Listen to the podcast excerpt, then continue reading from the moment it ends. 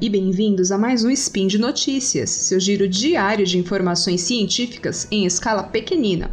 Hoje é 27 Elian no calendário Decatrian e 18 de agosto no calendário Gregoriano. Aqui quem vos fala é Samantha Martins e vamos falar acerca da ciência mais poética de todas, a meteorologia. Estou falando diretamente do Triângulo das Bermudas, bom, melhor dizendo, do Triângulo Mineiro. Hoje vamos falar sobre o furacão Isaías e sobre um voo espetacular dentro deste furacão. Speed Notícias.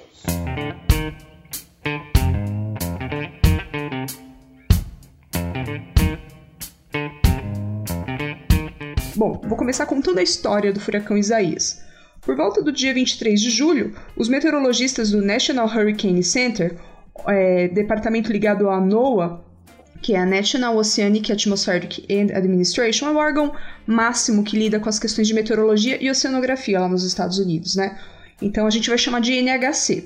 O pessoal do NHC identificou uma onda de leste é, relativamente intensa na costa da África. E eles já ficaram de olho nessa onda de leste, nessa onda de leste. Essas ondas de leste, elas são áreas de instabilidade que podem dar origem a furacões. Então, quando os meteorologistas observam que está tendo uma atividade intensa de ondas de leste na costa da África, eles já ficam de olho. Bom, por volta do dia 29 de julho, a tempestade ela já tinha se deslocado até a costa da Dominica, então ela já estava ali perto do Golfo, lá no Golfo do México, e ela já estava suficientemente organizada e a gente já podia chamar de furacão. Ou seja, a gente pode chamar uma, te uma tempestade de furacão quando ela tem aquele caracter olho característico, né? Aquela parte central sem nebulosidade, e quando ela tem o um formato mais ou menos assim circular, bem próximo de circular. É, e para analisar isso, para estudar o formato da tempestade, se ela já pode ser chamada de furacão, o que, que os meteorologistas fazem? Eles usam imagens de satélite e dados observados em estações meteorológicas de superfície, boias oceânicas, navios, etc. É assim que se consegue verificar o desenvolvimento de uma tempestade tropical até ela eventualmente se transformar em um furacão. E é claro, com posse desses dados e usando modelos meteorológicos que calculam as equações que descrevem os movimentos na atmosfera, os meteorologistas conseguem então fazer previsões para poder identificar quais áreas os furacões podem atingir e então é, fazer os alertas necessários para evitar grandes perdas de vidas e perdas materiais. Bom, uma curiosidade aqui para a gente destacar é que o furacão Isaías foi o segundo é, furacão dessa temporada de 2020. O furacão anterior ao Isaías foi o Rena, e tanto Isaías quanto Rena atingiram categoria 1 na escala Saffir-Simpson, que é a escala que mede a intensidade dos furacões. As demais tempestades da temporada de 2020, até o momento, né, é, não chegaram a atingir o status de furacão. Elas permaneceram apenas como tempestade tropical, e mesmo como tempestade tropical, o NHC ele já dá um nome, né? Existe uma lista de nome que é reciclada a cada cinco anos, existem então, portanto, cinco listas que são recicladas a cada cinco anos. E então, no começo do ano, eles já sabem os nomes dos furacões, né? Em ordem alfabética, que vão dar para os furacões daquela temporada. Bom, furacão, furacão Isaías, infelizmente, deixou mortos na República Dominicana, é, em Porto Rico e em algumas localidades da costa leste dos Estados Unidos. Seus efeitos foram percebidos até o Canadá. Claro que ao atingir a costa leste canadense, o furacão já não estava mais formado como um furacão, mas tinha ali áreas de instabilidade causadas por essa tempestade e que causaram chuvas ali na região de Quebec.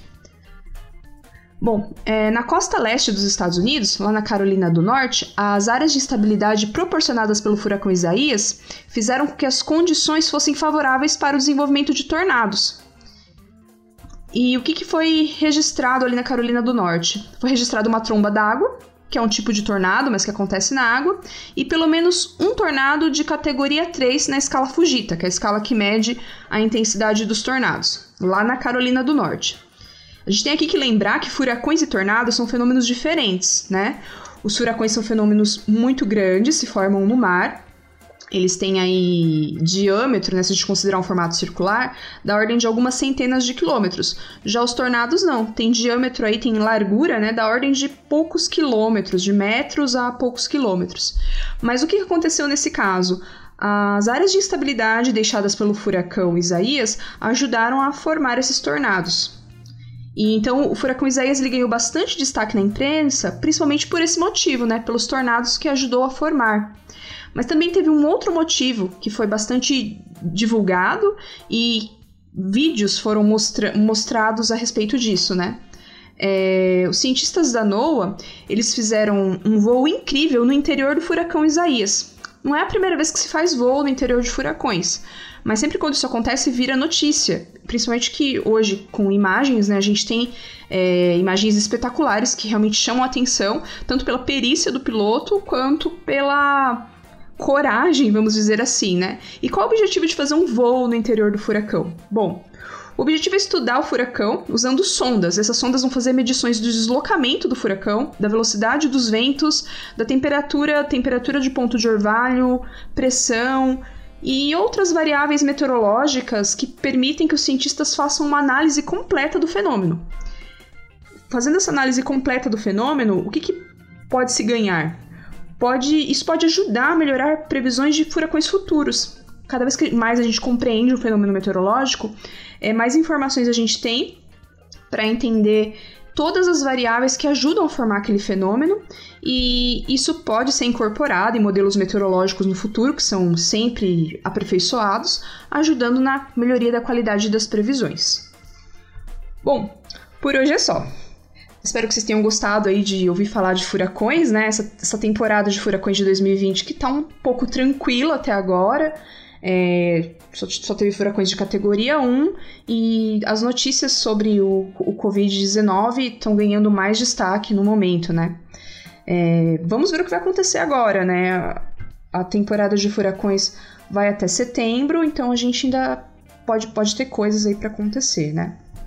Bom, é, espero que vocês tenham gostado. Compartilhe com seus amigos, vizinhos, alunos e até com aquele seu parente chato para ver se ele deixa de ser chato. Se você puder, é, colabore financeiramente com os podcasts do Portal Deviante. E para saber como fazer isso, é só acessar o portal. Até a próxima. Tchau, tchau.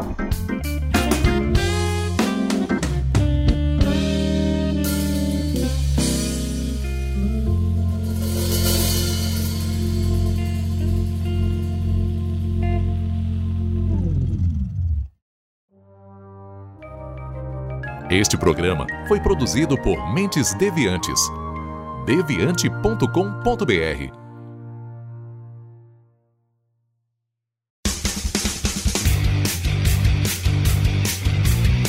Cortes, edição de podcast.